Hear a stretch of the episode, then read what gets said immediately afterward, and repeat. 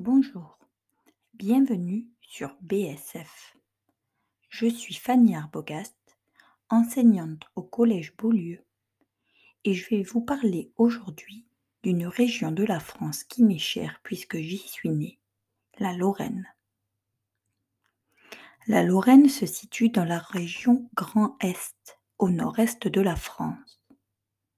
Elle est fortement marquée par son passé minier et par les différentes guerres franco-allemandes, mais aussi par sa proximité avec Paris et les frontières avec le Luxembourg et l'Allemagne.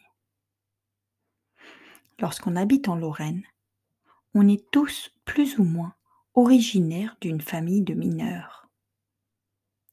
En Lorraine, c'est le charbon et le fer qui ont été extraits à partir des années 1850 on a fait appel à des travailleurs de différentes nationalités pour venir extraire le minerai. Des Français, bien sûr, mais aussi des Italiens ou des Polonais. Ainsi, il n'était pas rare dans la Lorraine des années 30 d'avoir des enfants qui se côtoyaient en ne parlant pas la même langue. Et à mon sens, cela se ressent encore aujourd'hui. On est bien accueilli en Lorraine et on peut y trouver sa place assez facilement. De par sa proximité avec l'Allemagne, la Lorraine a été au centre des conflits franco-allemands et nos familles ont toute une histoire qui s'est passée pendant la guerre à nous raconter. Par exemple, mon grand-père a changé de nationalité trois fois au cours de sa vie. Il est né français en 1928, est devenu allemand en 1940 et il est redevenu français à la libération de 1945.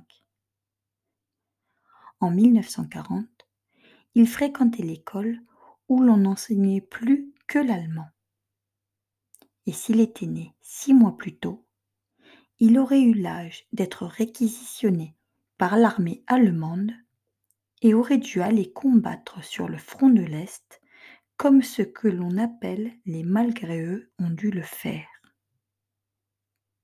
Ma grand-mère, elle, nous racontait souvent son aventure lorsqu'elle a dû partir pour le sud de la France alors qu'elle n'était qu'une petite fille.